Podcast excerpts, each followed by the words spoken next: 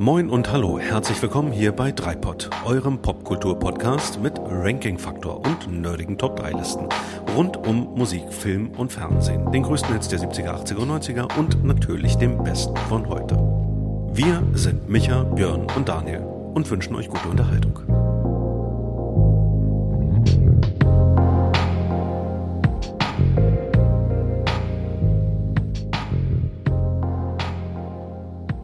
Hallo da draußen an den Empfangsgeräten. Hier ist der Anwärter auf die nächsten nationalen Feiertage. Werft einen Blick auf den Kalender. Es ist der dritte des Monats. Es ist Dreipott-Tag. Und wie immer sind zwei irritierte und leicht peinlich berührte Augenpaare auf mich gerichtet. Ich darf wie immer voller Freude vorstellen.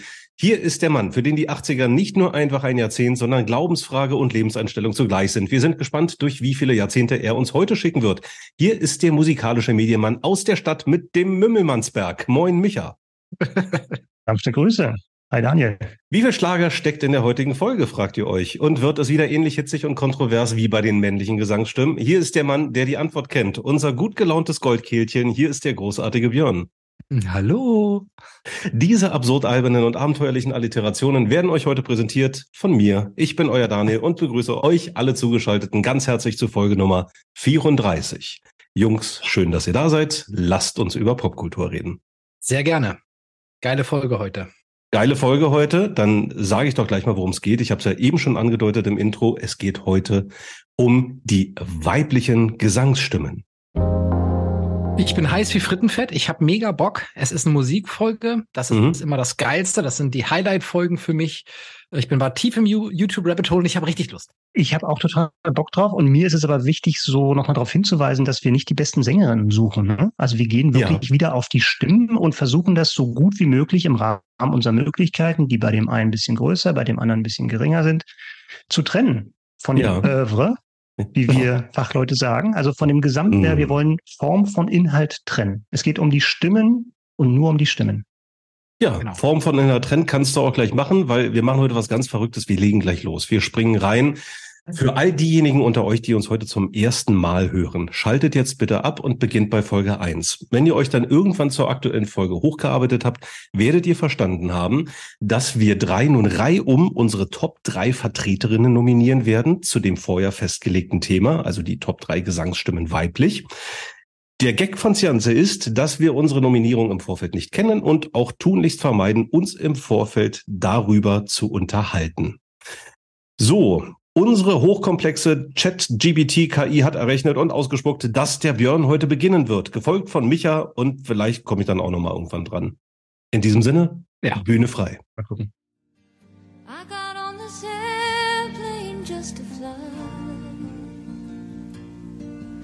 I know there's life below me, but all that you can show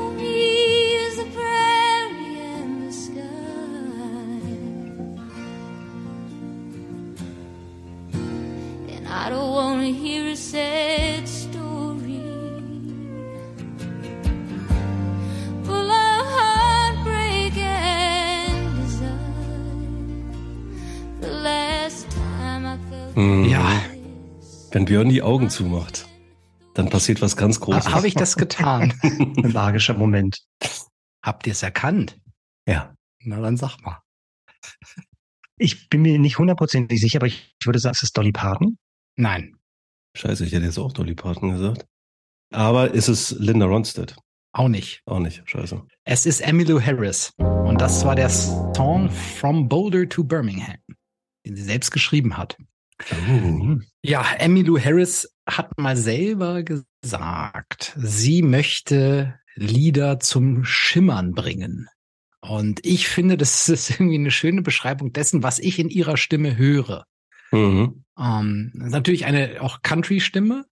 Ähm, und ich habe ne, den Eindruck, ihre Stimme schimmert irgendwie und vibriert und ähm, hat was äh, ja fast auch Engelsgleiches äh, mhm. in den hohen Tönen. Und ja, vielleicht auch eine kleine Verbindung zu äh, einer Nominierung aus den Top drei männlichen Gesangsstimmen von mir. Da hatte ich John Denver aus dem Country-Genre, mit mhm. dem sie mhm. zusammen auch ein wundervolles Duett gesungen hat. Mhm. Ja, aber hier an der Stelle Boulder to Birmingham. Kannst du ein bisschen was zu ihr sagen? Weil der Name ist mir schon mal irgendwie untergekommen, aber ich könnte sie jetzt nicht einordnen oder geschweige denn irgendwie einen größten Hit. Oder war das der, der bekanntere Song von ich ihr? Ich bin da ähnlich eh blank, muss um, ich ähm, gestehen. Sie ist eine Country-Sängerin, ja, mhm. ähm, Country-Folk-Sängerin, geboren 1947 und ähm, hat viele Hits im Country-Bereich gehabt, ja, hat auch Grammys gewonnen, ähm, habe 13 Grammys in der, äh, in, in der Karriere gemacht. Äh, größte Hits, also das ist, das ist äh, einer der schönsten Lieder, wie ich finde. Ähm, sie hat viele Cover, äh, auch Coverversionen gesungen, ähm, unter anderem auch The Boxer beispielsweise. Mhm. Ich mag auch persönlich das, den Song To Daddy von ihr sehr gerne, äh, den ihr übrigens Dolly Parton geschrieben hat. Also da gibt es auch eine gute Verbindung. Wusste ich ähm, doch. Von wann war der Song genau. jetzt, den du gerade gespielt hast? Aus welchem Jahr?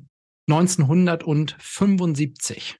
Ah ja, okay. War der. Das ist eigentlich also auch ganz interessant. Den hat sie geschrieben für Graham Parsons, auch einen Country-Sänger, mit dem sie quasi ähm, ja, ihre Karriere begonnen hat und der dann gestorben war. Und das war so eine Hommage an ihn, äh, an diesen mhm. Graham Parsons. Sie hat aber auch viele bekannte äh, andere Lieder gesungen, zum Beispiel dieses C'est la vie, ähm, was auch, äh, C'est la vie, nee, ich sollte lieber nicht singen. Aber, äh, Goldkehlchen. Also, unter uns hier. Ja, Goldkehlchen, hau raus. Wann hast du sie denn für dich entdeckt? Ich habe sie für mich entdeckt im Jahr 2010. Und ich kann das deswegen so genau sagen, weil ich damals ziemlich viel joggen war. Ich habe damals äh, für ein, das erste Mal für einen Marathon trainiert und da war ich auf der Suche nach Musik, die mich begleitet. Mhm. Und da habe ich das erste Mal wirklich. Hast ja, du eingegeben, ne? ja? Musik, Joggen, Google-Suche. Ich, ich, bin nicht der Typ, der diese Chaka-Chaka-Musik beim Joggen braucht, sondern ich habe halt Musik gesucht, die mir gefällt. Und dann bin mhm. ich auf äh, Emily Harris getroffen, die ich ja natürlich auch von dem Duett von John Denver, aus dem Duett von John Denver schon kannte. Mhm und habe mir dann ein paar Alben von ihr reingezogen und darüber ähm, habe ich dann wirklich intensiv äh, Emmylou Harris gehört. Ja. Ähm, habe mir im selben Jahr auch vorgenommen, ich gehe in das Konzert in Berlin, habe aber keine Tickets mehr bekommen. 2010 war ihr, glaube ich, auch damit auch ihr letztes Konzert in, in Deutschland. Ähm, also wenn wir mal eine Folge machen würden, wie so Top 3 verpasste Konzerte, könnte das da vielleicht reinkommen. Das wäre echt eine coole hm. Idee für eine Folge, wirklich. Absolut. Das muss man ja, echt mal machen. Das war unsere sechste Folge, Oktober 2020. Meine Güte. Verjährt, oh. ist ja schon verjährt. Das, das ja, das ist ja lange her. Es war keine Künstlerin, die du tatsächlich schon damals während deines USA-Aufenthalts, wo du ja den Country eigentlich für dich entdeckt hast, schon auf dem Schirm hattest. Nein. Dieses Lied mit, dieses Duett mit John Denver, das kenne ich schon ganz lange. Und daher wusste ich auch um ihre Stimme, aber ich bin da nie bewusst eingetaucht. Ja, das war tatsächlich dann in, in, in der Intensität dann 2010. Also dieses Lied Cellavi, ähm, das beispielsweise, das kannte ich von ihr auch schon vorher, aber das war auch mehr oder weniger so, aha, okay. Mhm. Ähm, und den Deep Dive, den habe ich dann quasi äh, da gemacht. Und seitdem bin ich ein Riesenfan von Emmylou Harris. Das steht auch auf meiner Bucketlist, wenn ich das nächste Mal in die USA fahre und irgendwie in der Nähe bin, auf eines ihrer Konzerte zu gehen. Mhm. Denn ich denke mal, so viele Jahrzehnte wird sie nicht mehr unterwegs sein. Uh, ja, und es ist halt, ich spreche an auf diese Country-Musik, auf dieses Timbre und ähm, diese mhm. Mischung auch aus Melancholie und äh, ja, auch gleichzeitig ab und zu Leichtigkeit da drin. Und ähm, ja, das ist so das, was mir gefällt und in ihrer Stimme besonders gut zum Ausdruck kommt. Das ist immer das Tolle. Also keine zehn Minuten ist diese Folge alt und äh, ich bin schon wieder äh, völlig überrascht. Ähm, mit, mit was für mu musikalischen Perlen der Björn hier so aufwartet. Und das Schöne ist, wenn man sich über die Top drei der weiblichen Gesangsstimmen Gedanken macht, dann sind ja ganz, ganz viele naheliegende Namen vorhanden. Und dann kommt da so eine Überraschung, so aus der zweiten Reihe, möchte ich behaupten, die man so gar nicht auf dem Zettel hat. Ja, stimmt. Sehr schön. Micha, wie willst du denn starten? Vielleicht auch mit einer Überraschung. Ich habe jemanden dabei, eigentlich ein ganz gutes Beispiel dafür, ähm, wo ich tatsächlich die Stimme vom Werk trenne. Meine mhm. Nummer drei ist Karen Carpenter. Uh. Die Sängerin des Musikduos The Carpenters, das sie zusammen mit ihrem Bruder Richard äh, gegründet hat. Und ja. Ähm, ja, die waren in den 70er Jahren ziemlich bekannt ähm, und bekannt, so ein bisschen auch berüchtigt für ja eher so seichtere, so süßliche Pop-Songs, die so auch heute oder vor ein paar Jahren hätte man schon verächtlich Easy Listening gesagt. Also das waren so Sachen They Long to Be Close to You, Top of the World. Mhm. Ich habe heute einen Ausschnitt eines Songs mitgebracht, der eher ein bisschen unbekannter ist und der eher so in diese ne, eher eine jazzigere ähm, Richtung geht. Und wir hören jetzt mal rein in This Masquerade.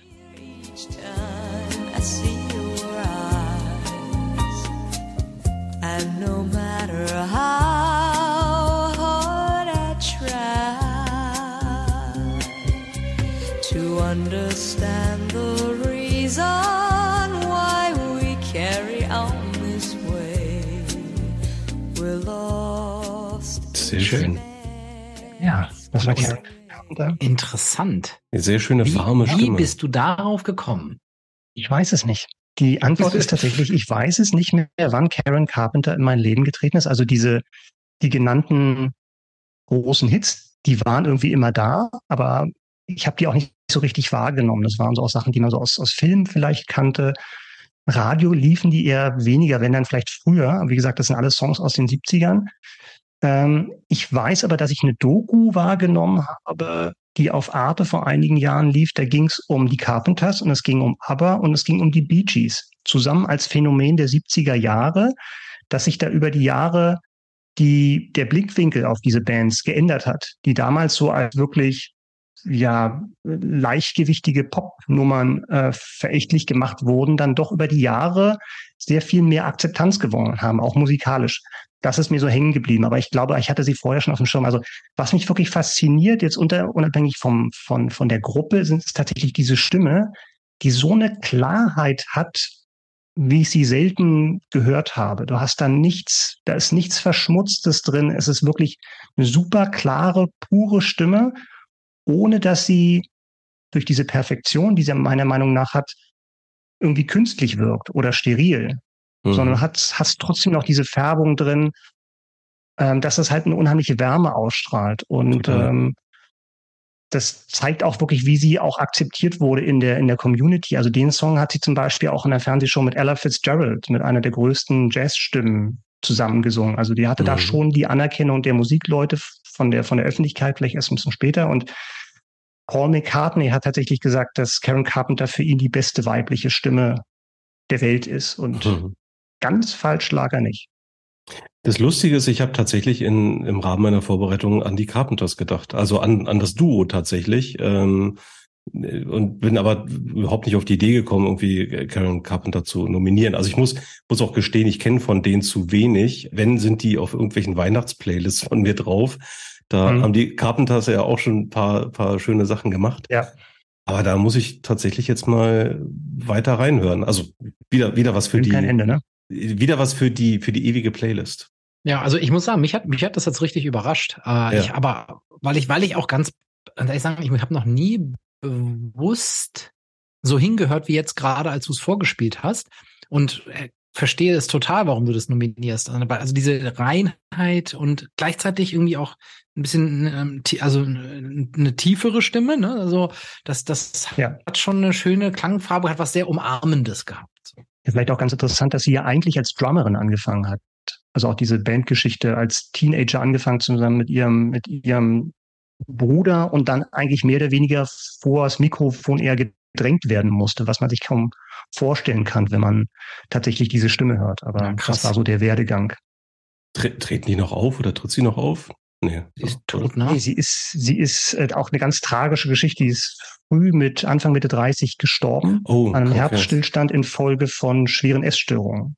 Oh, krass. Also war auch eine der ersten, die eben sehr öffentlich unter dieser Krankheit gelitten hat, damit mhm. auch viel für die, für die Sichtbarkeit dieser Krankheit getan hat, zumindest in den USA. Aber es war sehr tragisch, die mhm. ganze Lebensgeschichte von ihr. Mhm. Gerade nochmal offenbart, dass ich offensichtlich sehr wenig über die Carpenters weiß. Ähm, aber ja, aber das ist. Das wird also, sich jetzt ändern. ungewöhnlich, sagen wir mal so. Ja. Das wird sich jetzt das ändern. wird sich ändern. Ja. Zumindest was das musikalische Oeuvre angeht. Du hast doch noch nicht mal deinen Pile of Shame der letzten drei Sendungen abgearbeitet. Genau. Ja, ja der Björn ist schon wieder gut drauf hier. Ich merke das. ja. ich, merke das. Übermütig wird er. Er spekuliert auch darauf, dass wir heute noch eine Überschneidung haben, ne? wo wir uns dann weinend in den Armen liegen. Nicht, nicht wie, auch, ja. nicht wie in Folge, was war's? 25, Top 3 Gesangsstimmen Männer. Hm. Ja, wir haben es ja kürzlich schon beim Essen diskutiert, ne? ja. Ja, auch eine sehr, sehr schöne Überraschung. Also. Ja, geht hier, geht hier rund los. Ja, ich habe ich hab mit vielem gerechnet, aber, aber nicht, nicht mit sowas. Also ich. Ich, ich fand übrigens, das war die schwierigere, für mich persönlich schwierigere Kategorie im Vergleich zu den Männern. Das ist mir wesentlich schwerer gefallen, weil ich so viele schöne Frauenstimmen irgendwie im Kopf hatte und auch dann wieder gehört habe und bin mal gespannt, ob die Liste heute noch länger wird. Helene, Andrea, mal gucken, wer da noch so kommt, wen wir als Marianne. haben. Ja. Marianne, genau. Ja. Jetzt, jetzt darf erstmal Daniel. Ne? Maria, Maria Magdalena. Genau, mal gucken, mal gucken, ob Daniel da mithalten kann. Was, was ich gerne noch wissen möchte, was, was würdet ihr sagen, was waren so die Kriterien, nach denen ihr gegangen seid? Habt ihr Kriterien oder ist es einfach, ihr, ihr hört das, die Stimme ist da ja. und peng, dann muss die nominiert werden? Oder gibt es so Kriterien, die ihr bei der Auswahl irgendwo angesetzt habt? Kriterien ja. Also nicht, dass ich die vorher aufschreibe, aber klar, Unverwechselbarkeit ist natürlich, das, das wird, setze ich immer voraus, dass es mhm. wirklich eine Stimme ist, die ich auch wiedererkenne aus, aus einer Menge anderer Stimmen. Und dann gibt's halt so, so einen X-Faktor, ne? ähm, was dann halt noch mit, mit reinspielt, was sich halt persönlich anspricht. Ne? Es geht halt nicht heute dann irgendwie sich Listen anzuschauen, die besten weiblichen Stimmen und gucken, wer oben ist. Wenn die dich persönlich nicht anspricht, dann hat sie hier nichts zu suchen. Hörst du denn die Carpenters? Hörst du das häufiger? Den, oder, den Song. Den Song? Ich habe ja so eine, so eine eher so eine Old-Fashioned Playlist, so mit Frankie und eben auch mit den Carpenters Songs. Ja, und ja. dann auf der Weihnachtsplaylist. Aber im normalen Leben, nee. Also tatsächlich, ja. da sind mir die auch ein bisschen dann zu, ja, ein bisschen zu gediegen und ein bisschen zu süßlich. Ja, ja, viele von den Songs von denen. Deswegen, ich, ich hatte, ich hatte mich selber dann irgendwann gefragt, wonach habe ich das jetzt eigentlich so entschieden? Und ich glaube, bei mir ist es neben der, der Klangfarbe und, und der Unverwechselbarkeit, die du gerade beschrieben hast, ist es, es sind tatsächlich trotzdem Künstlerinnen, die ich, glaube ich, irgendwie einigermaßen regelmäßig hören muss. Also damit sie bei mir irgendwie auf die, aufs Podest kommen. Das macht es ja dann wieder schwieriger, das zu trennen, ne? zwischen dem, dem das, Werk und der Stimme. Aber gut, ja, das werden das, wir gleich bei deiner Nummer drei hören, wie gut dir das gelungen ist. Meine Nummer drei habt ihr wahrscheinlich auch nicht auf dem Zettel gehabt. Nämlich meine Nummer drei ist die großartige britische R&B und Soul Sängerin Beverly Knight. Nee, hatte ich auf jeden Fall nicht auf dem Schirm. Schlicht und ergreifend deswegen, weil sie ähm, tatsächlich eine der besten Soul-Sängerinnen auf diesem Planeten ist und, und auch deswegen in meine Top 3 gehört. Ich spiele am besten mal was an und da muss ich vorweg schicken, dass ähm, bei dem bei dem Song ich ich springe direkt in die Bridge sozusagen rein, also weder Strophe mhm. noch Refrain, sondern wir gehen mal gleich auf die Bridge zu und ähm, die die einfach musikalisch und von von von dem Ablauf der Harmonien ganz ganz großartig ist und noch großartiger wird durch die Stimme von Beverly Knight. Make me feel you're the only man. Give me the touch that'll bring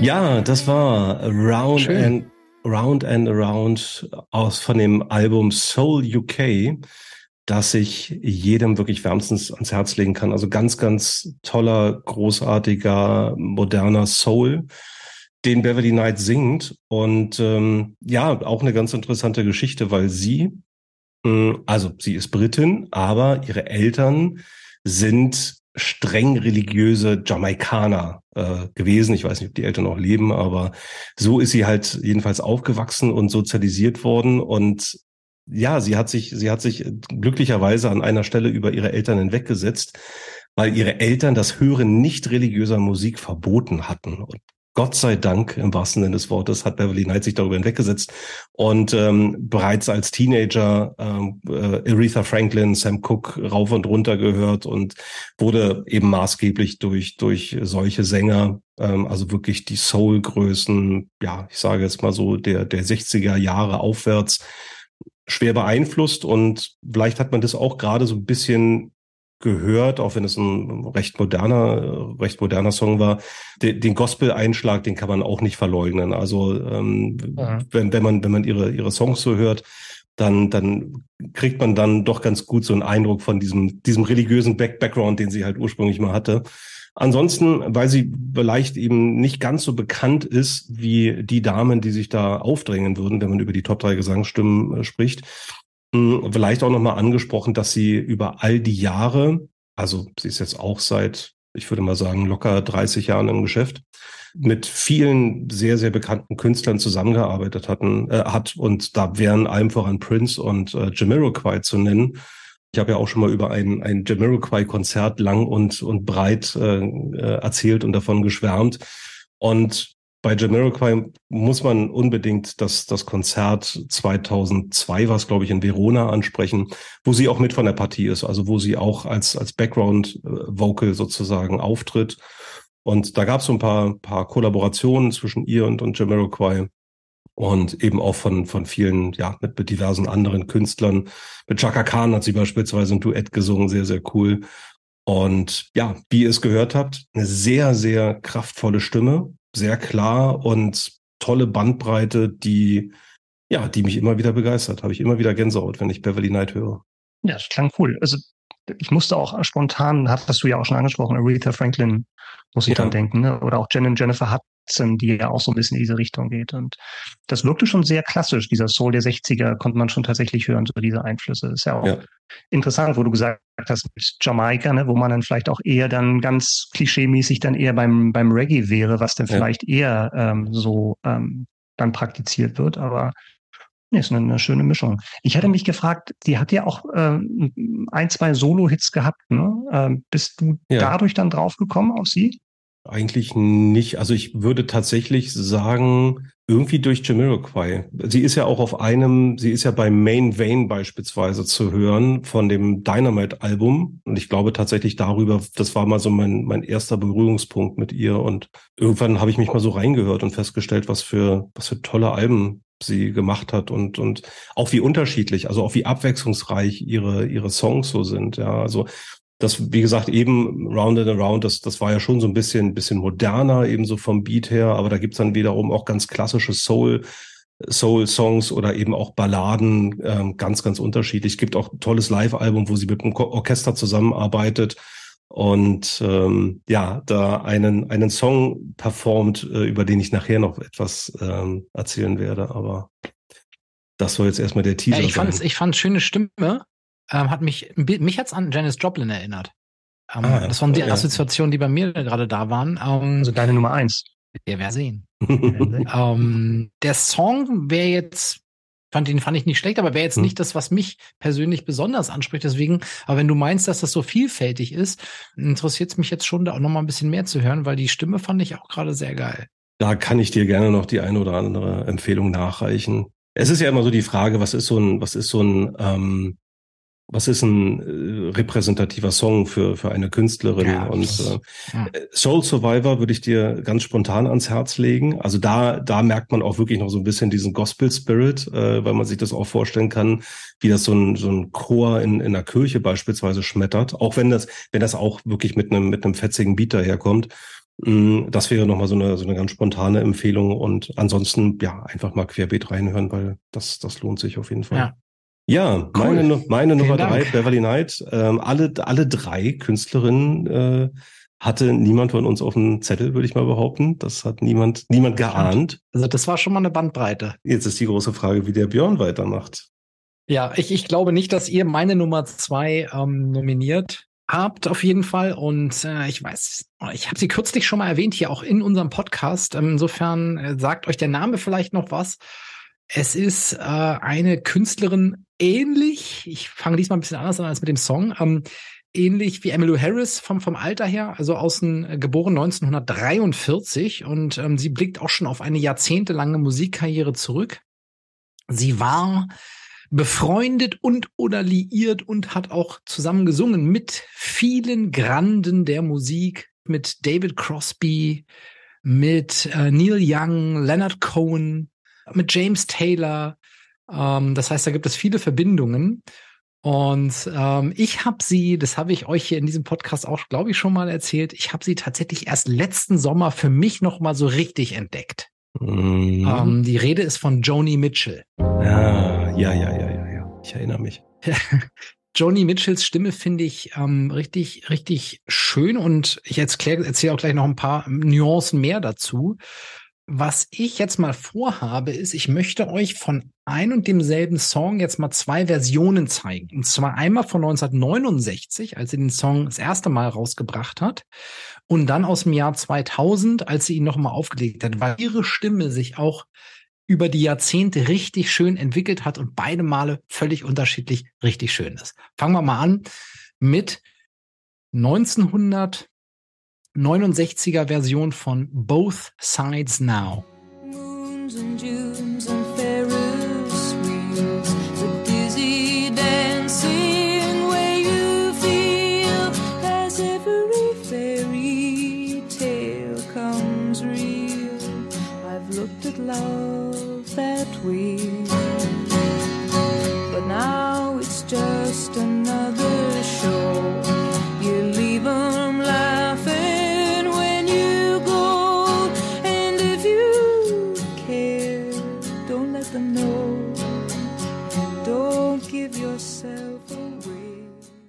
schön. Das ist die 1969er Version und direkt mal jetzt im Vergleich dieselbe Passage aus der 2000er Version.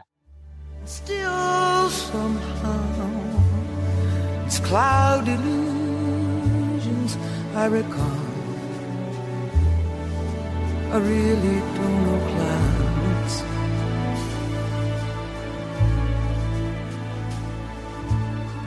At all.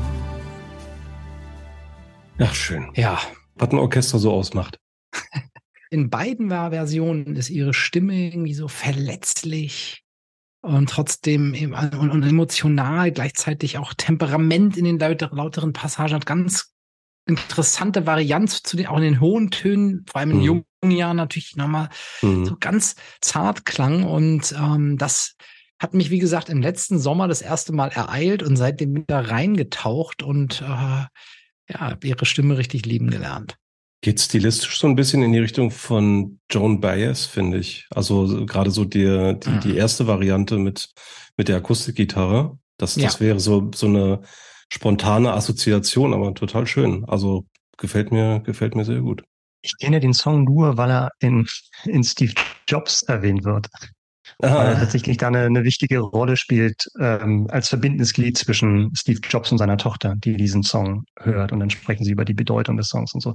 ja. Ich fand die erste Version deutlich besser. Ähm, ich weiß, es ist manchmal so ein bisschen ungerecht, aber ich tue mich so ein bisschen schwer als Hörer tatsächlich dann auch immer zu akzeptieren, dass eine Stimme altert und nicht mehr diese, diese Kraft und diese ja, Ausdrucksstärke vielleicht gar nicht mehr so, aber die einfach die Qualität nicht mehr so da ist. Das wird dann Mhm. vielleicht teilweise ausgeglichen durch eine durch eine gewisse Lebenserfahrung oder eine Reife, die du dann raushörst. Ne? Aber gerade wenn du die erste Version als erstes hörst, finde ich, ich persönlich es immer schwierig, sich damit abzufinden, dass dann auch Sängerinnen und Sänger altern und ähm, will das manchmal gar nicht so richtig wahrhaben oder hören. Also wir hatten ja auch schon Mhm. mal außerhalb dieses Podcasts darüber gesprochen, ne? wie Leute, die eine, eine grandiose Stimme hatten, auch von der Stimme gelebt haben, tatsächlich das dann so ein bisschen sehr, sehr ernüchternd ist, wenn man die Leute dann heute hört, geschweige denn sogar in ein Konzert geht. Ja, ich, ich kann das total verstehen. Ähm, und äh, im, im Rahmen dieser Vorbereitung sind mir auch einige Stimmen untergekommen, die mm, so geendet sind, dass man es gar nicht mehr hören konnte. Ne? Und das ist bei ihr hier immerhin nicht so. Und ich finde genau der Punkt, mich spricht er noch an mit der Reife, die man dadurch hört und irgendwie so diese Lebenserfahrung. Und die Joni Mitchell, die hat auch hart und gut gelebt. Äh, also äh, Teil der Hippie-Bewegung gewesen. Ja. Äh, und Drogen, Alkohol, äh, der, was dann auch zum Schlaganfall geführt hat in 2015, glaube ich. Dann war sie, war sie ziemlich weg, konnte gar nicht mehr sprechen und, und, und ja. gehen und äh, ähm, ist jetzt 2022. Ähm, ich kann das kann Daniel vielleicht mit in die Show Notes reinpacken. 2022 war sie beim Newport Folk Festival das erste Mal ja live seit Jahren zu sehen mit diesem Song, ähm, den sie aber auch nur im Sitzen singen konnte. Und ja, für mich ist da irgendwie hat sich durch dieses, äh, durch diese ganze äh, Biografie und das Alter da aber mhm. trotzdem noch mal eine gewisse Qualität erhalten oder auch neu ergeben. Mhm. Aber klar, ja, das ja. ist nicht mehr das Engelsgleiche. Mhm. Wie mit 20. Ja, manchmal, der Song kann ja tatsächlich daran gewinnen, dass du halt eine andere Bedeutung, noch eine zweite Ebene reinbringst, ne? gerade wenn es dann irgendwie um Lebensweisheiten geht, wie bei diesem Song. Aber rein, wenn man es dann tatsächlich so von außen hört oder so, habe ich dann oftmals meine Probleme. Mhm. Aber wann habe ich die nicht? Ja, zu dem, aber zu dem, was du jetzt gerade über die über die alternden Stimmen sagtest, ähm, da habe ich dieses Jahr, beziehungsweise muss ich sagen, haben Björn und ich dieses Jahr ein Konzert vor uns, auf das ich mich auf der einen Seite freue. Ich habe aber auch ein bisschen Angst davor, wenn ich ganz ehrlich bin, weil der, der Björn und ich uns letztens in einer Cuba Libre Laune spontan Karten für die, für die Gypsy Kings gekauft haben. die im Mai, die im Mai nach Berlin kommen. Und ja. Sagen wir mal so, ich habe irgendwann auch mal auf YouTube Live-Aufnahmen gesehen und da merkst du dann auch, dass dass so ein, so ein Song, den du eigentlich rauf und runter kennst von allen Partys dieser Welt, dass der dann mal so plötzlich ja. zwei, drei Halbtöne nach unten transponiert wurde und naja, weil die Stimme das einfach nicht mehr hergibt. Und da, naja, mal gucken. Ich bin gespannt und habe ein bisschen Sorge. Aber die Gypsy Kings haben, glaube ich, zwei Vorteile in solchen Situationen. Erstens, wenn es irgendwie stimmlich dann nicht klappt, dann kommt ein Gitarrensolo ja. oder zwei ja. oder drei. Oder was du auch machen kannst, ist das überhaupt noch die Ursprungsbesetzung? Also da wird dann alles irgendwie ausgetauscht und da weißt du auch nicht, ob überhaupt noch jemand von Anfang dabei ist. Und das stimmt. Wie bei den Höhnern, ne? So. Oder den Village People. ich, dachte jetzt, ich dachte jetzt eher an die Weather Girls, aber gut. Village People, Höhner, Weather Girls, alle dabei. Der Dreikling. Sehr schön.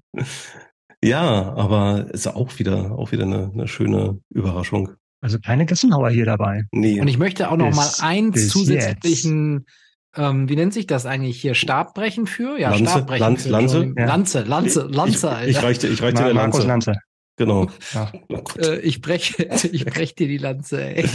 Mm. Um, ähm, ich möchte eine Lanze für Joni Mitchell ähm, in der Form brechen, dass sie auch eine von denjenigen ist, die ihre Songs alle selber geschrieben hat. Und ähm, das hat zwar mit der Stimme nichts zu tun, aber sollte nicht unerwähnt bleiben, weil das macht ja nicht jeder, der eine gute Stimme hat. Wir wollten uns aber hier heute auf äh, Stimme konzentrieren, eigentlich, Björn, ne? Eigentlich also wollten wir uns, eigentlich wollten wir uns auch auf ein Soundbeispiel be begrenzen, ja. aber nur, nur, dass wir hier mal wieder die, die Regeln großzügiger genau. Ich wollte nur sagen, nur dass, dass wir hier alle schön regeln. Kann ja Daniel nachher schneiden, wenn ihr, wenn ihr nicht versteht, was ich hier versuche für eine Geschichte zu erzählen.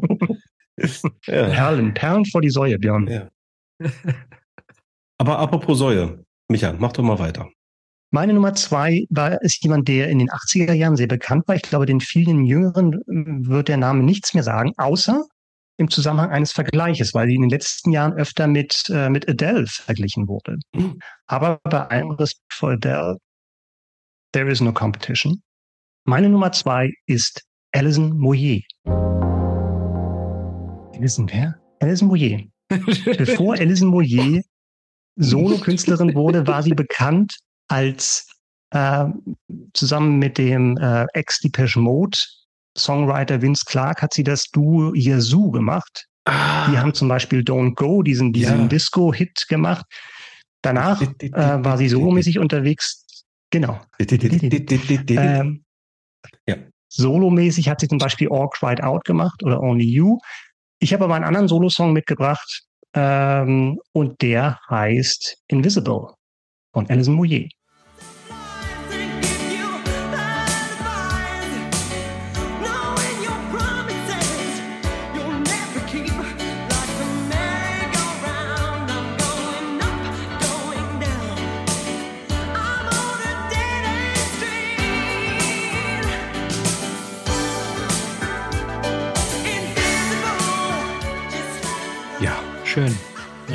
Stimme. Wiedererkannt, wiedererkannt. Aber hätte ich nicht zuordnen können. Ja, es ist, ist auch eher so ein Popsong, aber eine total bluesige Stimme, sehr, sehr tief. Also ich habe tatsächlich auch in den 80ern dann auch manche Songs eher bei einem männlichen Sänger verortet, äh, weil halt diese Stimme doch so, so herb, was fast männliches hat. Ja, und gleichzeitig hat sie was total Verletzliches, jetzt in speziell in diesem Song eben dieses Flehende und ähm, ja, das, das packt mich immer wieder in diese Mischung aus diesem harten und diesem doch sehr weichen und man merkt einfach wirklich, die Frau hat, hat Seele in der Stimme, also Soul. Und deswegen ist sie meine Nummer zwei. Sehr cool. Ja, wie, wie bist du denn, wie bist du denn auf sie gekommen oder wo hat sie dich denn gepackt? Im Zweifelsfall schiebe ich das ja alles auf meinen Bruder. Sachen, ja. die in meinem Leben falsch laufen. Nee, ich habe die tatsächlich schon damals mitbekommen, also auch bei Yazoo, das war ja Anfang, Mitte der 80er. Das ist ja wirklich auch ein Song, den man, Daniel, kannst du den nochmal anträllern? Nein, das habe ich jetzt eben zu Genüge getan. Ihr wisst genau. schon. Mhm. Genau. Ja, vielleicht kommt das nochmal bei einer anderen Kategorie nochmal dran. In den 80ern war sie wirklich angesagt, hat wirklich ein Bestseller-Album gehabt mit Auf. Und da war die mir schon ein Begriff. Und was bei ihr ganz spannend ist, dass sie auch rein äußerlich, nicht nur stimmlich, sondern sich auch rein äußerlich so von den anderen Solo-Artists, den, den Frauen unterschieden hat. Ne? Weil sie war eine sehr kräftige Frau, hat sich dann auch immer sehr weite Gewänder angezogen, was ein totales Gegenprogramm war zu den mhm. anderen Sängerinnen, die dann doch eher körperbetonter daherkamen. Und das war ja auch in den 80ern dann auch mit, mit Musikvideos eben eine Zeit, wo dieses Image immer wichtiger wurde. Also wie du Videos verkauft. Und sie hat sich dem, hat dann überhaupt nicht in dieses Schema reingepasst.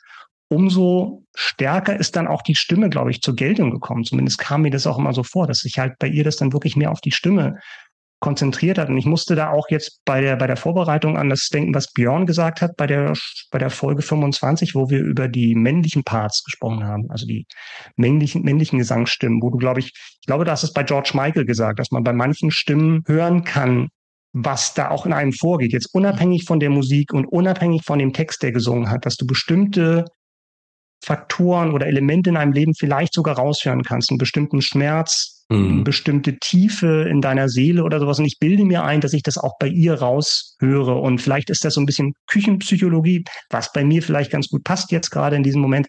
Aber ähm, dass man das bei ihr tatsächlich auch ja, hören kann, weil sie wirklich da auch sehr, sehr auch lange mit ihrem Körperbild gehadert hat, gerade in der Branche, die halt so darauf fixiert ist. Mhm, ja. Spannend. Jetzt, wo du das gerade erzählst, würde ich gerne noch mal umso mehr reinhören äh, und natürlich mhm. auch mehr als nur den kurz, die kurzen Schnipsel, weil also ehrlich gesagt, ich, ich hättest du jetzt diesen Namen erwähnt, einfach so, ich hätte, ich wüsste gar nicht, wer das ist. Äh, und äh, selbst selbst ja so oh, ja oh, irgendwie mal gehört äh, ne, äh, hätte auch ein Nintendo Spiel sein können ja ähm, insofern ähm, da da da erwischst du mich schon von der Blindzeit äh, um mal beim Vorgespräch zu bleiben mhm. Aber ähm, gepaart mit dem, was du gerade erzählt hast über ihr Leben oder ne, mögliche, ähm, ja, eben auch emotionale, seelische Themen, die da vielleicht reingeflossen sind, klingt total cool. Mhm. Zumal das, was wir gerade gehört haben, würde man finde ich, spontan eben nicht in Verbindung mit Don't Go und Yazoo in Verbindung bringen. Ne? Also so vom Stil und auch jetzt nicht nur vom Genre her, sondern auch wie, wie sie dort singt in diesem Song. Also das, das, das mhm. sind ganz unterschiedliche Facetten, würde ich sagen. Und naja, gerade diese Facetten und diese, diese Vielseitigkeit, die, die ähm, zeichnet ja dann eben auch so eine Künstlerin eben aus. Also hat mir auch spontan echt gut gefallen, die Stimme. Ja, Yazoo war tatsächlich so ein Elektropop-Duo, ne? Aber selbst ja. da, finde ich, gibt es schon Songs, also auch bei Don't Go, da, da, da kreischt sie ja auch schon fast, ne? Oder ja, ja, genau. holt das so raus, dass du, also ja. wer sich den Song nochmal anhört, äh, Don't Go von Yazoo, selbst da hörst du, das ist jetzt nicht so eine Standard 80er Stimme, die irgendwie hinter dem Sinti irgendwie zurückhalten muss, sondern ganz ja. im Gegenteil. Sie hält da voll mit und überpowert das sogar. Hm, ja, das stimmt. Das ist meine Nummer zwei. Schön, schön. Wahnsinn, ey. Jetzt wird's schmutziger. Also, Michael, ich glaube, du hast es bei deiner Nummer drei gesagt, äh, dass, dass da kein Schmutz drin ist. Äh, jetzt mhm. wird es ein bisschen, bisschen rauchiger, ein bisschen schmutziger. Ich habe ich hab eine Idee. Samantha Fox kommt jetzt. Nicht, nicht so, nicht so ähm, glockenklar und engelsgleich, was ihr die ganze Zeit erzählt habt. Naja, natürlich, getränkt. natürlich ist die Rede von der einzigartigen Amy Winehouse.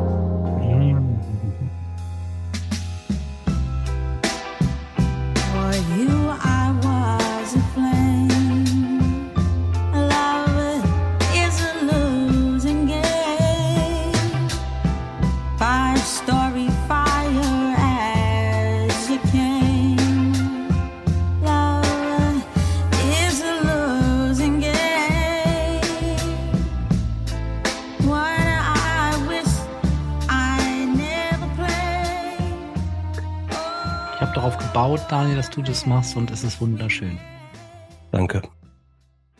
Danke, ja. Was soll man sagen zu Amy Winehouse? Also einmalige, unverwechselbare Klangfarbe, wie man eben wunderschön hören konnte. Ähm, der Song Love is a Losing Game, den habe ich auch nicht zufällig ausgewählt, weil ähm, vieles, was sie auszeichnet, also eben auch so diese, diese, dieses melancholische, diese Verletzlichkeit, ähm, was, was sie auszeichnet. Na klar, da hat natürlich auch ihr früher Tod jetzt irgendwie eine, einen Einfluss drauf, ne, dass man, dass man, dass da eben immer so eine Melancholie mitschwingt und sowas Trauriges.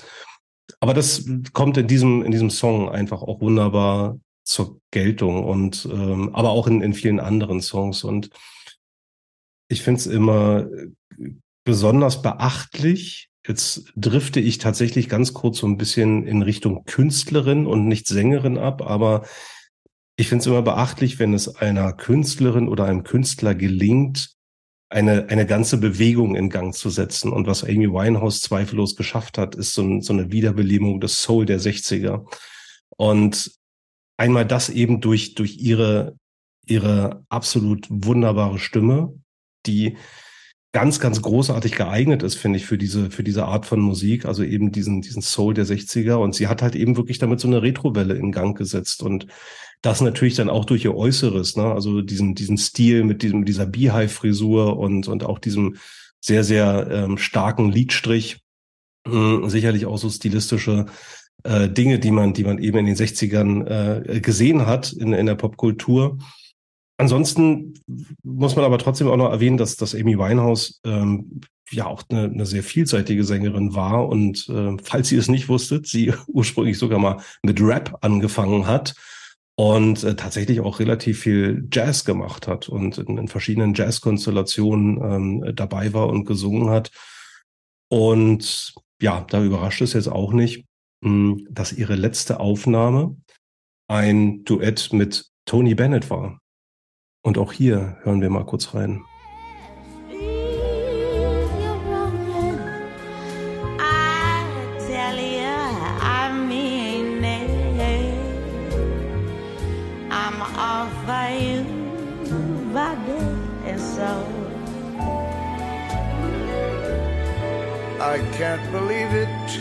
Ja, also ich finde auch bei diesem bei diesem Song ähm, auch sehr bewusst ausgewählt, hört man, hört man eben diese Bandbreite, also wo, wozu sie in der Lage war und, und wozu ihre Stimme in der Lage war. Das finde ich bis heute ganz, ganz außergewöhnlich und, und ähm, sehr berührend, wenn, wenn ich sie so, wenn ich sie so höre. Also weil sie auch gerade in den tiefen Lagen ganz, ganz toll und klar singt und was ihr vorhin auch besprochen habt, wenn, wenn eine Sängerin in der Lage ist, sich, sich ein Stück zurückzunehmen und sehr, sehr wohl dosiert zu singen, aber dann trotzdem sehr kraftvoll zurückkommt und eine Power in die Stimme legt. Und das kann, konnte, muss man ja leider sagen, konnte Amy Winehouse wirklich richtig, richtig gut. Deswegen ist sie meine Nummer zwei. Ich hatte mir schon gedacht, dass du die nominieren würdest. Und äh, ich finde das also, absolut würdige Nominierung, die hier auch locker auf eine Eins hätte kommen können, denn ihre Stimme ist A unverwechselbar, B ja. wunderschön, C genau dieses Thema, was wir gerade im Gespräch beim Titel von Micha davor hatten. Ähm, man hat das Gefühl, die ganze Seele kommt durch den Song auf den Tisch, so, ne? Ja. Ähm, das Leiden, die Kraft, aber auch wieder die, das Zerreißen, also die, jede Geschichte, die, die Stimme erzählt jenseits vom Text ein eigenes, eine eigene Geschichte. Ja. Das natürlich auch in Kombination mit, mit dem, was sie tatsächlich im Leben ja offensichtlich für Dämonen hatte und mhm. die ja auch in aller Öffentlichkeit mitzuerleben waren, ist einfach ja Hammer und äh, ich ich höre sie auch immer sehr sehr gerne. Es ist eine ganz ganz tolle Stimme. Ja, eigentlich gar nichts mehr zu beitragen. Ihr habt alles gesagt. Eine tolle Wahl. Ähm, ich habe sie nicht bei der Top 3 mit dabei, weil ich objektiv wirklich anerkennen kann, dass es eine Hammerstimme ist und das genau zutrifft, was Björn gerade gesagt hat, was wir auch schon für andere Künstler gesagt haben. Um was, was ja auch genauso, was ja auch genauso für Phil Collins gilt, ne? Aber ähm, bleib, genauso für Phil Collins gilt. Bleiben genau. wir bei Amy Winehouse. Ähm, aber dieses dieses Klischee von wegen Und das geht in die Richtung, was Björn gerade gesagt hat, von diese, dieser, dieser Gag von wegen, die könnte auch das Telefonbuch vorsingen und es würde halt so klingen. Das macht genau deutlich, dass es diese Trennung zwischen Text und Musik auf der einen Seite und einfach der Stimme und was dort transportiert wird, gibt. Ja. Und insofern ja. ist das eine, eine, eine sehr gute Wahl. Danke. Ja. Hast du gut gemacht, Daniel. Muss man danke, auch mal sagen, wenn, danke, wenn, es, danke, gut danke. ist, Daniel. Ja, das freut mich. Also freue ich mich auch, wenn ich was gut gemacht habe. Aber ihr dürft jetzt auch ganz viel gut und sogar sehr gut machen. Ist gut. In der Finalrunde. Also ich, ich muss sagen, Daniel, so ein bisschen, das, das gebe ich ganz ehrlich zu. Also das ist, das, das ist leider bei Amy Winehouse bei mir so ein Thema geworden, also was auch mit ihrem Tod zu tun hat und gleichzeitig ist die Musik ja auch manchmal ganz schön melancholisch, dass boah, das, das haut schon so emotional eine gewisse, äh, eine gewisse Kerbe rein. Also ja. Da, äh, das hat nicht, nicht wirklich immer so die Leichtigkeit. Das tut mir leid. Hast du nicht bei den gute Laune Songs auf dem Schirm gehabt? Nicht wirklich. Und, und vor allem jetzt, jetzt baue ich mir gerade die, die Brücke rüber zu meiner Nummer eins. Da geht's mir nämlich ganz ähnlich. Mhm. Auch wenn das mhm. eine völlig andere Stimme ist, eine, eine völlig andere ähm, Musikrichtung. Ähm, aber auch da, ja, schwingt ähm, bei mir immer ein gehöriges Maß an Melancholie mit, weil diese Sängerin ebenfalls bereits gestorben ist, zu früh gestorben ist und auch mit ihren Dämonen zu kämpfen hatte, ganz ähnlichen. Aber hören wir doch einfach mal rein ähm, und wir werden es alle sofort erkennen.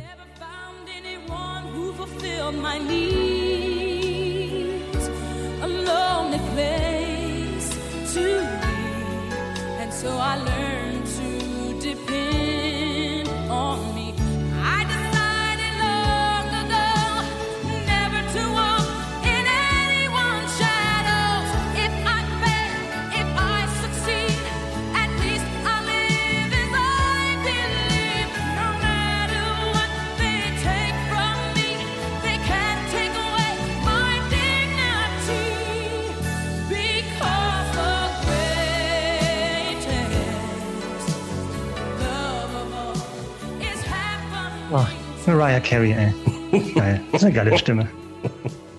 So, jetzt kicken wir mich ja hier raus. Das ging doch irgendwie bei Zoom. Ja. Äh, komm, ja. Björn, ich will, ich will jetzt, ich will auch, ich will, will dann auch ja. mein, mein Schnipsel vorspielen. Ich will jetzt ja auch gleich hinterher, hier, komm, pass auf, so machen wir das jetzt. Wird auch ein bisschen fröhlicher, versprochen.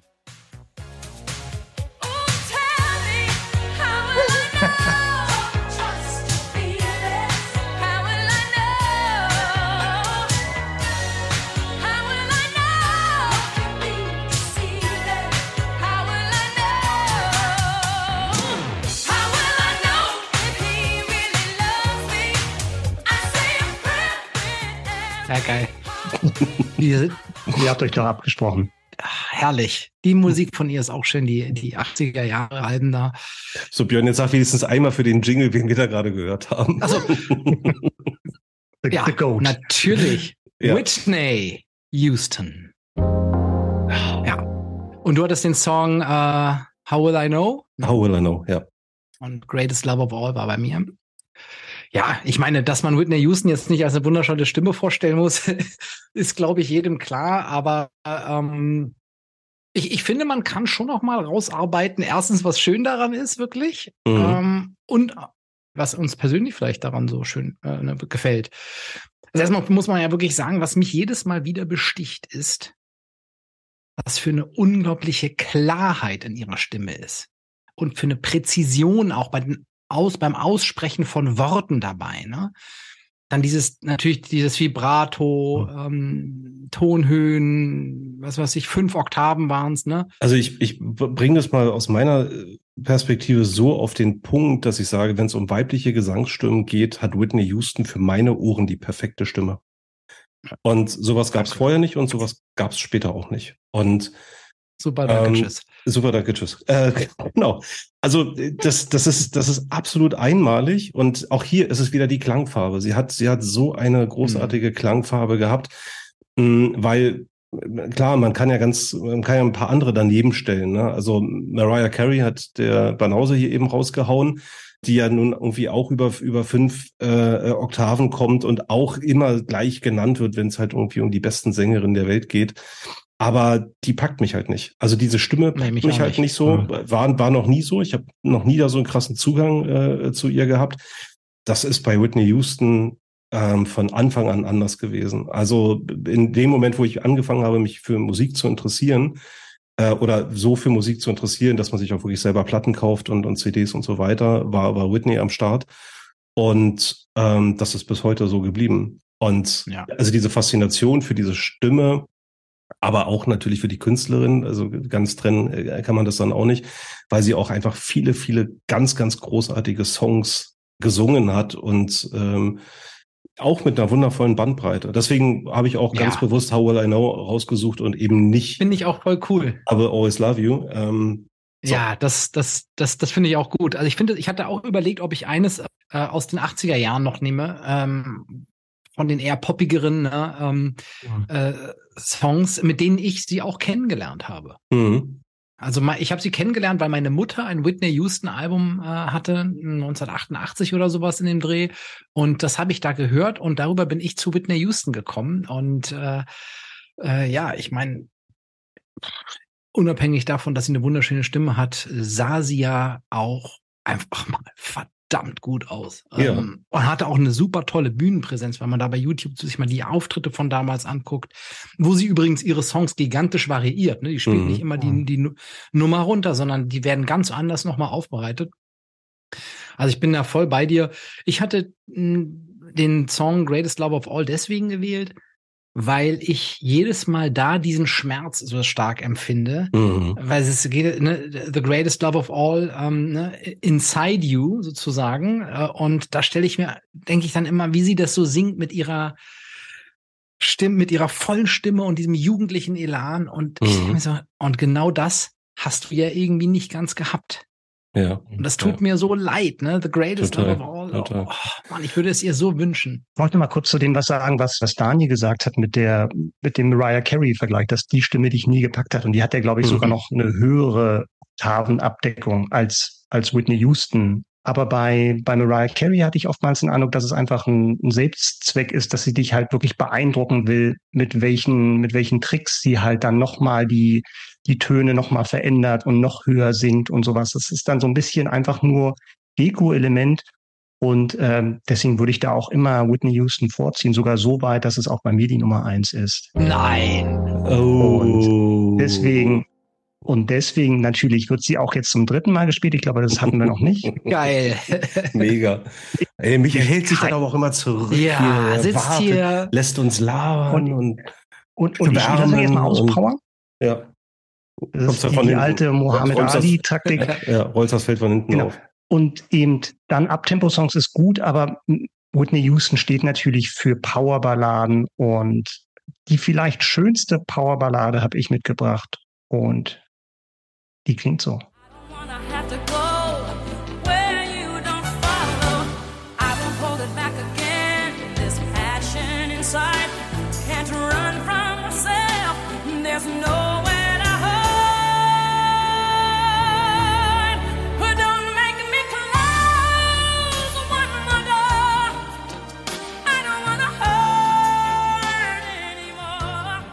Ja, I have nothing. Wunderschön. Wunder, wunderschön.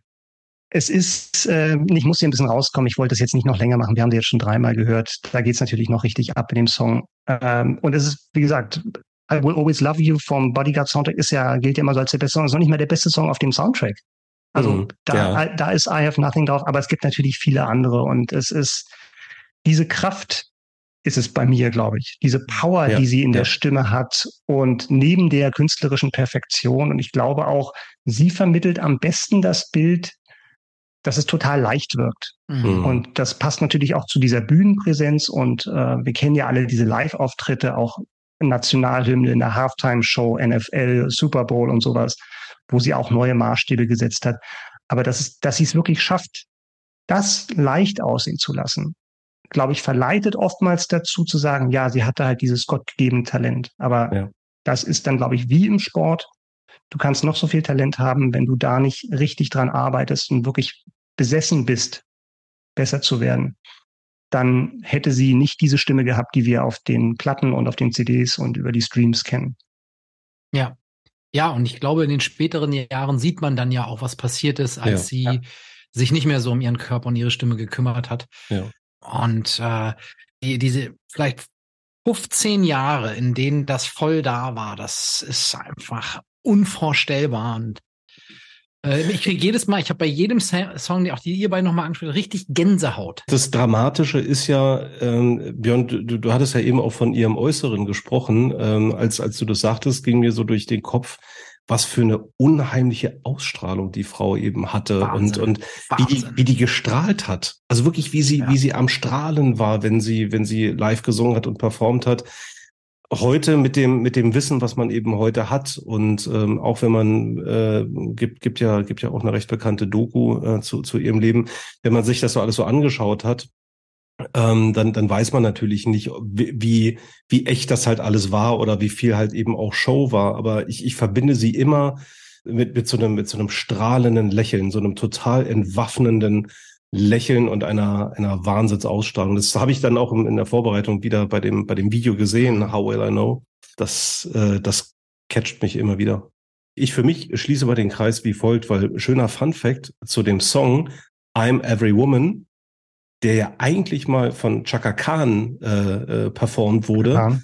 Chaka Khan. Chaka Khan. Chaka Khan. Äh, wo Whitney Houston 1979 im Background äh, gesungen hat bei diesem Song, den sie dann selbst 1992 nochmal zum, zum absoluten Hit äh, äh, gemacht hat.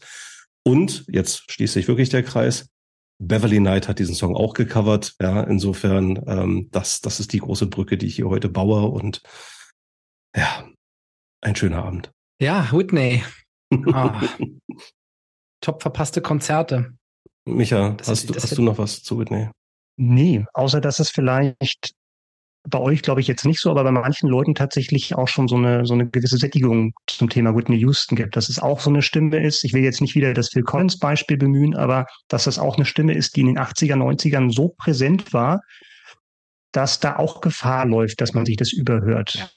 Ähm, aber hier ist tatsächlich die Qualität so hoch, meiner Meinung nach, dass das eben für sich spricht und dass du halt eben die nicht in die gleiche Schublade packen kannst wie irgendwelche 0815 Künstler. Ja. Daniel, wir haben doch kürzlich, als wir uns äh, mit meinem Bruder getroffen haben, zu einer, äh, an dem, an dem berüchtigten Abend, an dem die Gypsy Kings Karten bei rausgekommen sind, Ja. haben wir ja. uns Was doch habt ihr denn noch alles- wanna- Was habt ihr noch alles Wir bestellt im Internet? Chuck Norris Total Gym Wir- auf Björns Kreditkarte. Schrott oder Schrott? Das, das weiß er aber noch nicht.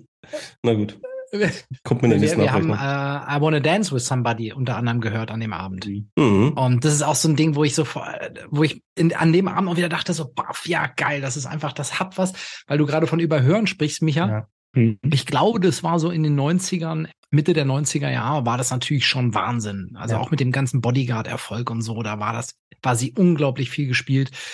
Und äh, das hat aber, glaube ich, ein Stück weit auch wieder abgenommen, ne? So im, im mit dem Überspielzeit. Also mir ist es jedenfalls nie so gegangen, aber Und das passiert, glaube ich, Leuten, die eben so eine markante Stimme haben oder so eine außergewöhnliche Stimme, wie Whitney Houston, dann auch eher wahrscheinlich als irgendwelchen Leuten, wo du Mühe hast, die aus einer Menge herauszufinden. ja. Ich bin echt stolz auf Ja. uns. Ich bin echt stolz auf Ich uns, auch. weil, das werdet ihr wahrscheinlich in eurer Vorbereitung auch mitbekommen haben, dass äh, der Rolling Stone gerade die besten Sängerinnen aller Zeiten äh, gewählt hat. Die haben und mitbekommen, dass wir das machen wollen. ja, ja, ich, also ich habe auch schon überlegt, wer hat denn, wer hat denn da, wer hat denn da ganz aufmerksam unseren Podcast gelauscht, ne? die letzte Folge mit der War sie auf eins? Nein, sie war nicht auf eins. Auf der eins war Aretha Franklin. Und äh, meinetwegen auch gerne, gerne verdient. Also nicht in meiner Welt. Aber das liegt halt einfach daran, was ich, was ich eingangs sagte. Mh, Das muss irgendwie etwas sein, was ich immer mal wieder höre. Und ähm, so, so, so Ja. großartig die Stimme von Aretha Franklin war. Ich habe ihre Musik halt eben gar nicht so oft gehört. Natürlich gibt es da, gibt es da die, die, die Klassiker, die jeder kennt. Aber sie kam auf meinen Playlists einfach nie so häufig vor. Und da sind die von mir Nominierten eben deutlich häufiger vertreten. Und da habe ich für mich festgestellt, das war für mich tatsächlich auch so ein Kriterium, dass ich, dass ich die Musik auch gerne, gerne höre. Insofern, äh, ich bin stolz auf uns, dass wir, dass wir viele, viele heute äh, eben nicht auf unser, auf unsere Top 3 gepackt haben. Ja, so wie Also ich, ich finde es spannend. Wir haben bei Celine Dion zum Beispiel hat, hat keiner genannt. Keiner hat Celine Dion genannt. Celine, Celine, ja. Celine? Keine Äh, nee, deutschen Stimmen haben wir. Mhm. Wir, wir hatten eine enorme Bandbreite, finde ich, bei den ersten sechs Nominierungen. Danach nicht mehr. Ja. ja. und danach, äh, und danach haben wir fest, haben wir, haben wir recht gehabt alle. Ja, das stimmt. Also ganz viele naheliegende haben wir irgendwie weggelassen und umso breiter und umso bunter war unsere Auswahl heute. Wie sehen denn das unsere Hörerinnen und Hörer, Micha? Gab es doch schon Feedback, oder? Gab es schon Feedback? Es gab, es gab Feedback, ja. Wir sind mächtig stolz auf unsere Hörerschaft. Und zwar ja. haben wir zur aktuellen Folge schon Feedback bekommen, zum Beispiel von unserem Hörer Benny. Viele Grüße an dieser Stelle. Und der hat seine Top drei weiblichen Gesangsstimmen gesagt, äh, genannt. Und das waren alles äh, Singer-Songwriterinnen, interessanterweise. Mhm. Platz drei, Regina Spector. Da muss ich zugeben, der Name hat mir nichts gesagt. Dieser bekannt durch den Soundtrack unter anderem für 500 Days of Summer. Die hat er durch diesen Film entdeckt und ist da im Konzert gewesen. Eine sehr prägnante Stimme. Prägnant das kann man, glaube ich, auch über die Stimme auf Platz zwei sagen. Kate Bush. Ja, er sagt, allerdings. Kate Bush immer herausragend, viele Alben, aber nie im Konzert gewesen. Aber auch für ihn auf alle Fälle Nummer zwei, seit Stranger Things ja auch, glaube ich, einer neuen Generation zugänglich gemacht worden als Künstlerin. Und auf Platz eins hat Benny Tori Amos. Mhm. Da meinte er, hat er tatsächlich ja, alle Alben, waren etlichen Konzerten, riesengroßer Fan. Cool. Und ähm, ja, also man merkt schon, in welche Richtung das tatsächlich dann bei ihm geht. Ja. Da kann man schon ein Muster erkennen auf alle Fälle. Ja, ja sehr cool. Super, vielen Dank. Ja, danke schön. Ja, vielen Dank, Benny. Sehr schönes Feedback. Und Benny hat es sich nicht nehmen lassen, auch gleich mal Bezug zu nehmen auf unsere Sendung davor, und zwar auf die Popkultur-Highlights des letzten vergangenen Jahres. Mm. Und hat uns da auch eine Sendung genannt. Auf Platz drei hat er die ersten Bilder des James Webb Teleskop. Also das waren dann schon überraschende Nennungen. Er meinte, okay, ja, ist das jetzt Popkultur oder nicht? Aber er hat es so gerechtfertigt, dass er gesagt hat, ja, es wurde schon zelebriert wie so ein Popkultur-Event und ja, auch ja, die Bekanntgabe mit dem Präsidenten und auf Instagram geteilt. Er war aber auch tatsächlich von den Bildern begeistert, die einen ganz neuen Einblick ins Universum ja. gegeben haben. Ich sag mal jetzt Platz eins von ihm, das war der Besuch der Filmfestspiele in Venedig. Ja, also meint, er hat ich habe nur gedacht, richtig geil Neid erstmal mm. und voll coole Nominierung für sowas. Ja, ja. Auf jeden mega. Fall. Er meint, er hat viele tolle Bilder gesehen ähm, mit seinem absoluten Film des Jahres, den er auch dort gesehen hat, The Whale mit Brandon Fraser, wo er auch ein Oscar-Kandidat ist. Das Thema Oscar könnte heute nochmal wichtig werden. Ja, aber das wäre, war auf alle Fälle seine Nummer eins und seine Nummer zwei. Ich finde, die könnten wir uns gleich mal ähm, direkt anhören, weil da hat er uns auch noch eine Audionachricht geschickt. Und da hören wir jetzt mal rein. Platz zwei ist bei mir äh, das Dua Lipa Konzert in der äh, Mercedes-Benz Arena in Berlin. Ich hatte das Glück, schon vor längerem eine Karte gekauft zu haben und nun fand das Konzert endlich statt. Äh, ich habe sie kennengelernt zu Corona-Zeiten. Da hat sie ein, ein tolles äh, Konzert äh, zum Stream angeboten. Dadurch bin ich auf sie aufmerksam geworden, habe mir dann die Konzertkarte gekauft, war dann im Konzert und äh, einzige Wehmutstropfen, den ich habe, ist, dass ich nicht unten direkt vor der Bühne stand, sondern halt leider in einen der Ränge. Aber das hat meiner Freude überhaupt gar keinen Abbruch getan. Ich finde sie eine tolle Künstlerin, die live super gut performt. Äh, somit habe ich auch wenig auf eure Bucketlist getan, ähm, weil das ja sehr individuell ist und eh nicht nochmal wiederkommt und ein Foto kann man sich auch schnell mal angucken. In dem Sinne, ähm, euch allen dreien alles Gute. Danke für die letzte schöne Sendung. Macht's gut. Tschüss. Vielen Dank, Benny. Cool. Vielen Dank. Ich, ich muss wirklich sagen, dass wir jetzt solche Soundzuschnitte bekommen, finde ich sowas von hammergeil. Ja. Vielen, vielen Dank ja. dafür. Das ist irgendwie, das ist einfach nochmal ein Next Level. Ja. Und danke, dass du auch die Rücksicht darauf nimmst, dass nichts auf die Bucketlist bekommen Daniel ist ohnehin schon Land unter für 2023. Ähm, eigentlich für den Rest des Jahrzehnts. Ne? Ist, also der Pile of Shame, der ist. Aber äh, tatsächlich, ähm, danke Benny auch nochmal für die für die Anregung. Ähm, Dua Lipa ist äh, ein Name, den ich immer mal wieder irgendwie aufschnappe und lese.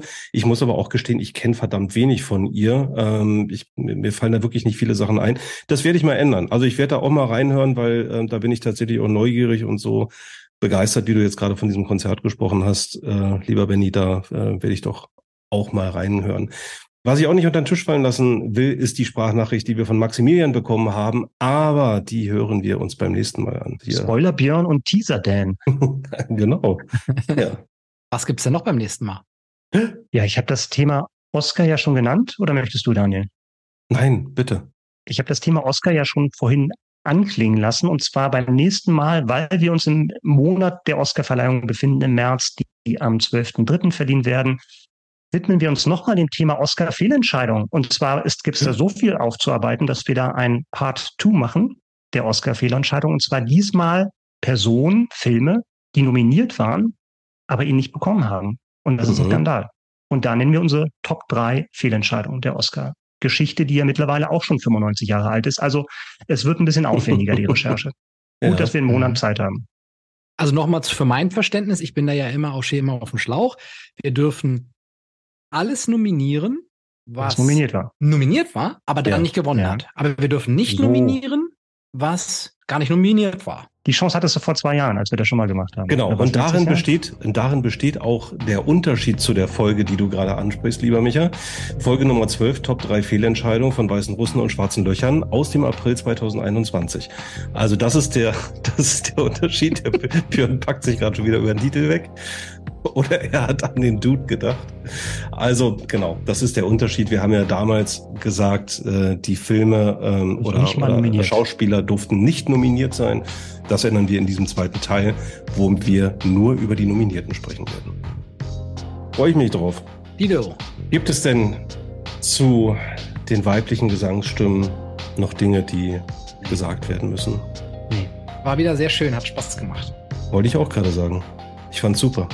Danke. Oh, tschüss. Oh. Einen Satz eingebaut, also richtig free, voll vom Flow her und so. Ja, hast du nicht mitgerechnet, ne? nee. Blindside. Wir tanzen miteinander. Blindside.